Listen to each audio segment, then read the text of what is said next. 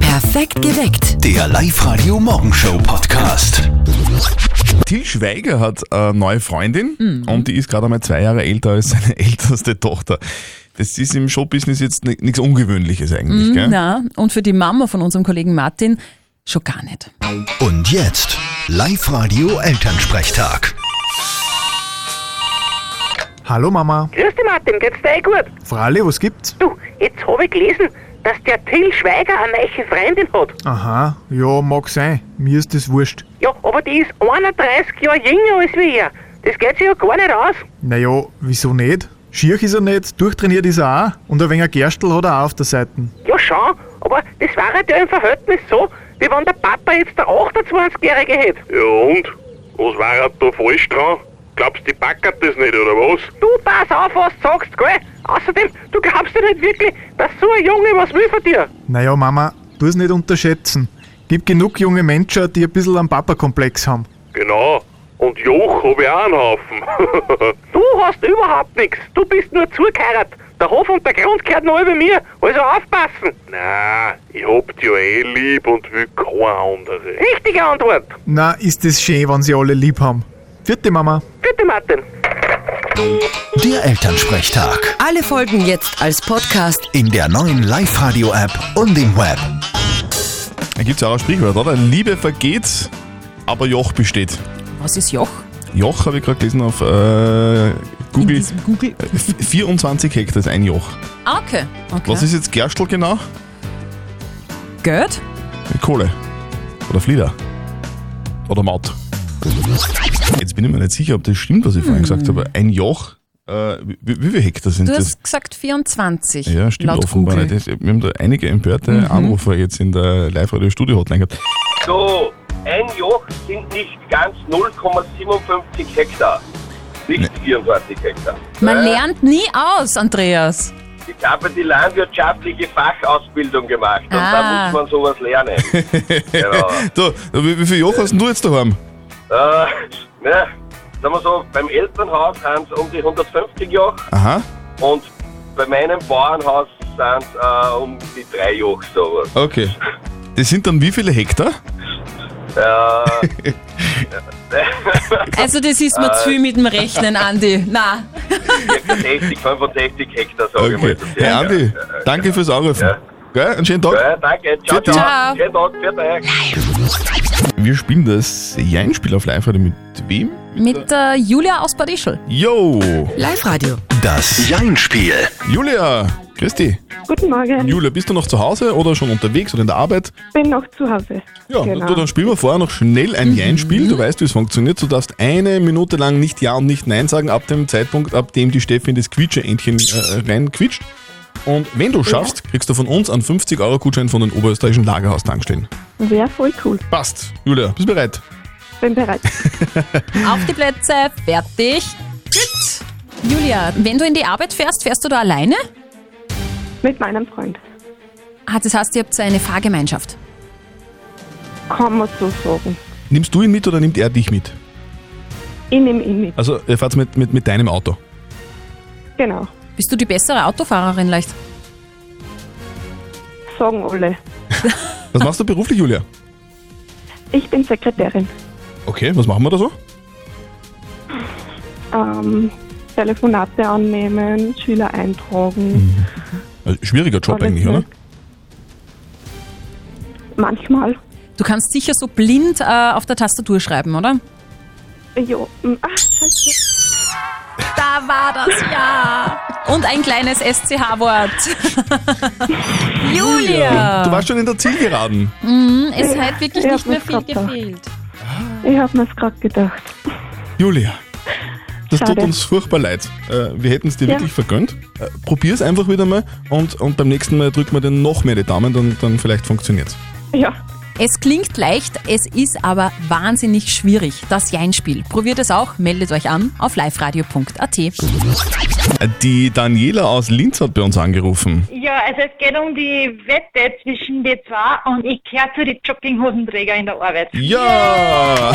Super, Dani. Ich auch heute mit schönen Rosen drauf. Mit Rosen. Ja. Mit Rosen auf der Hosen.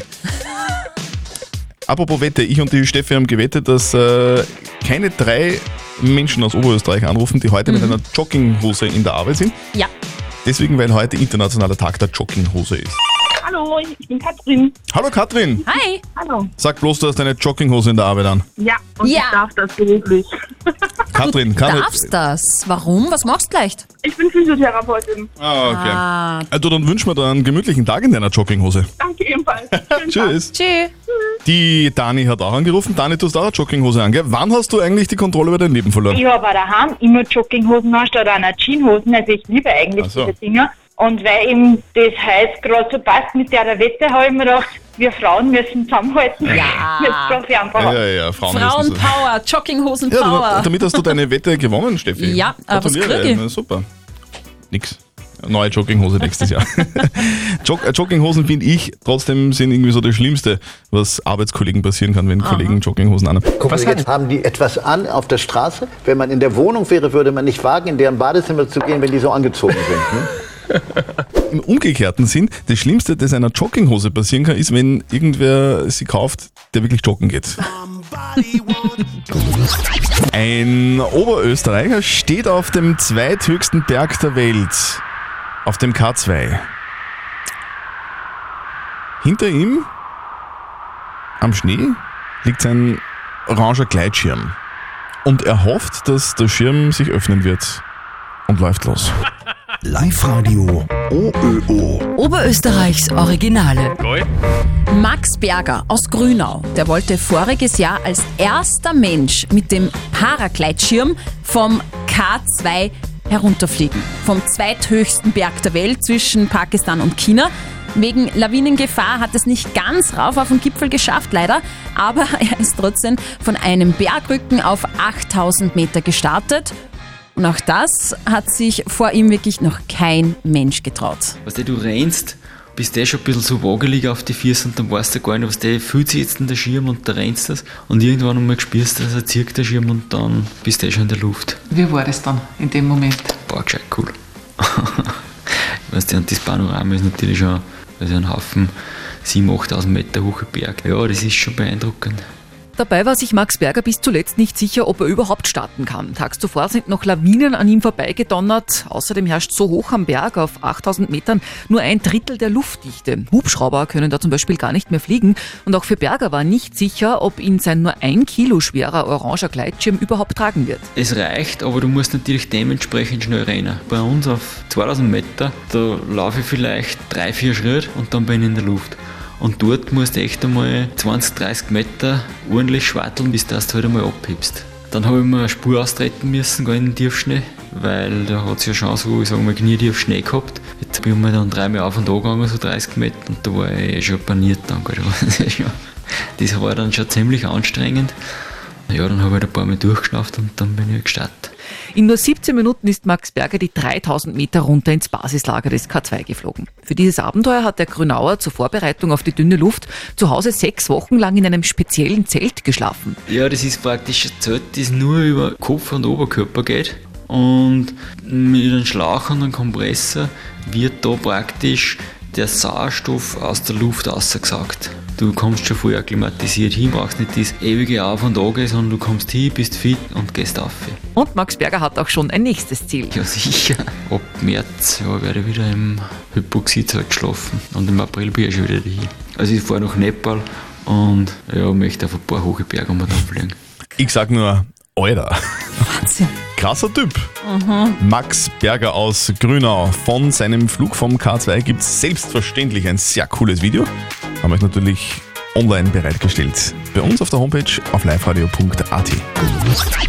Wir beschäftigen uns mit der Frage vom Jürgen auf Live-Radio am Dienstag in der Früh. Er hat uns geschrieben, dass er seit kurzem eine Freundin hat und er hat äh, ein paar Freunden gegenüber so spaßhalber erwähnt, dass die Freundin einen Pool hat und ein Haus und dass er das ziemlich cool findet. Und sie hat das aber irgendwie erfahren und ist jetzt mega mäßig sauer auf ihn. Jetzt ist die Frage, ähm, ist sie einfach ein bisschen spaßbefreit, versteht sie keinen Spaß oder ist sie zu Recht sauer? Wir haben euch gefragt und ihr habt uns ganz viele Nachrichten geschickt. Wie ist die Abstimmung ausgegangen, Steffi? Also per WhatsApp ist es sehr ausgewogen. Der Günther schreibt zum Beispiel, ah, die Freundin überreagiert. Es sagen ja auch Frauen, der hat zwei Linke, der ist nix. also bitte nicht zu eng sehen. Finde ich gut den Vergleich. Die Daniela schreibt, also wirklich nicht ganz so eng sehen. Er hat sie nicht böse gemeint, der Jürgen. Männer haben solche Sprüche eben manchmal auf Lager drüber stehen. Äh, Sehr interessante Sprachnicht- äh, Sprachnachricht über WhatsApp Voice hat uns der Benji geschickt. Morgen, Benji ist da. Ja, das kann man jetzt sehr zwiespaltig sehen mit dem Haus. Wenn es nicht so ein Spaß war, ja, dann schauen wir drüber und fertig. Aber wenn das doch irgendwie einen ernsteren Hintergrund hat, dann sollte sie vielleicht doch Gedanken machen und sich einmal bei ihr entschuldigen oder so. Da macht man sicher keinen Fehler damit, wenn man sich entschuldigt. Und aus Mal lernt man das eh ganz gut, dass man sich entschuldigt, auch wenn man nichts da hat. Ah, so ist es, so lernt man das als Mann. Ich sage jetzt nichts.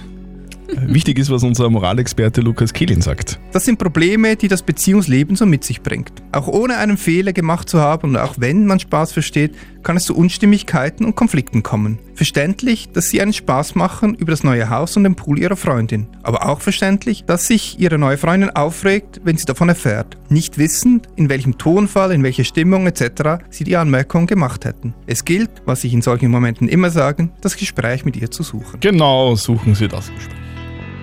Also, wir fassen zusammen, egal wie es gemeint war. Sich auf jeden Fall das Ganze ausreden, oder? Ja, und einfach Männer entschuldigen, auch wann gar nichts passiert ist. Habe ich gerade gelernt. Beim Reden können wir gleich zusammen. Perfekt geweckt. Der Live-Radio Morgenshow Podcast.